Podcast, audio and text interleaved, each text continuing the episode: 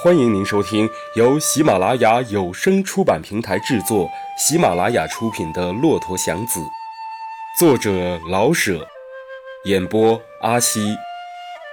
下面请听第六集。要怎么过这个双寿的生日呢？祥子有了个主意，头一个买卖必须要拉一个穿得体面的人，绝对不能是个女的。最好是拉到前门，其次是东安市场。拉到了，他应当在最好的饭摊上吃顿饭，吃一些比如热烧饼、夹爆羊肉之类的好东西。吃完之后，有好买卖呢，就再拉一两个；没有呢，就收车。这就是生日。自从有了这辆车，他的生活过得越来越起劲了。拉包月也好，拉散座也好，他天天的用不着为车份着急了。拉多少钱全是自己的，心里舒服，对人就更加的和气，买卖也就更顺心。拉了半年，他的希望更大了。祥子心里想，照这样下去，干上个两年，至多也就两年，他就又可以买一辆车了，一辆、两辆、三辆、四辆。兴许啊，他也有开车厂子的那一天呢。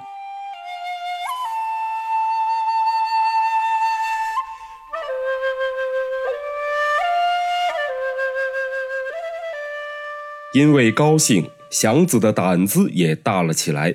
自从买了车，祥子跑得更快了。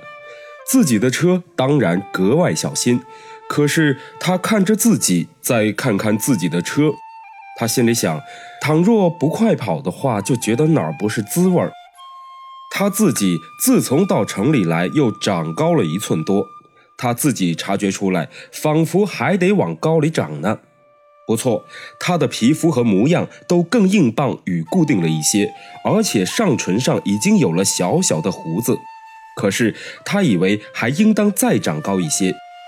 当他走到小屋门或街门，而必须要低头才能够过去的时候，他虽然不说什么，可是心里却暗自喜欢，因为他已经是这么高大了，而且还在继续的发育。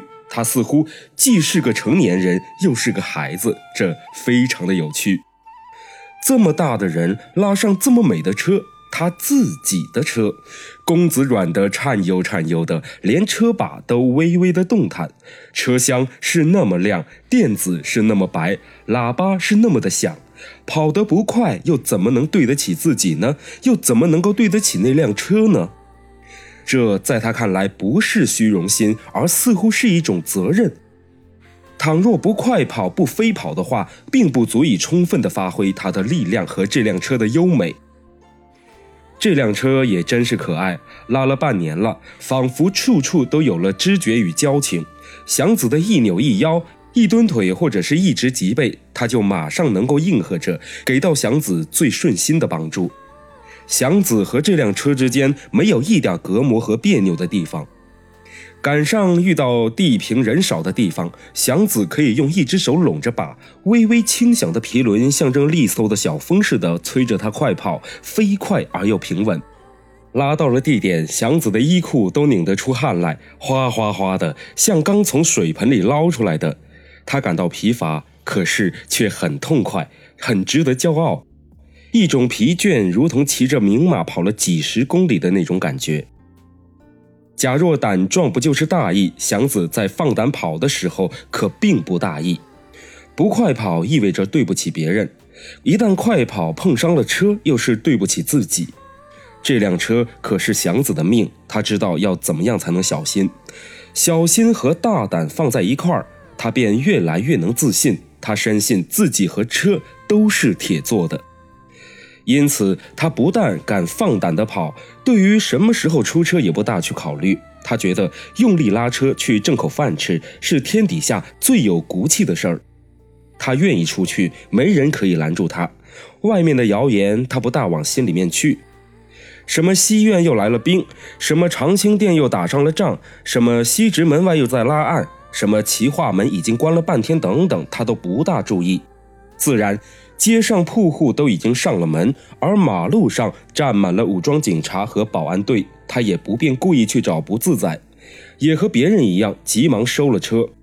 可是谣言他不信，他知道应该怎样谨慎，特别是因为这车是他自己的。毕竟他是乡下人，不像城里人那样听见风便是雨。再说他的身体使他相信，即使不幸赶到点儿上，他必定会有一些什么办法，不至于吃很大的亏。他那么大的个子，那么宽的肩膀，他可不是容易欺辱的。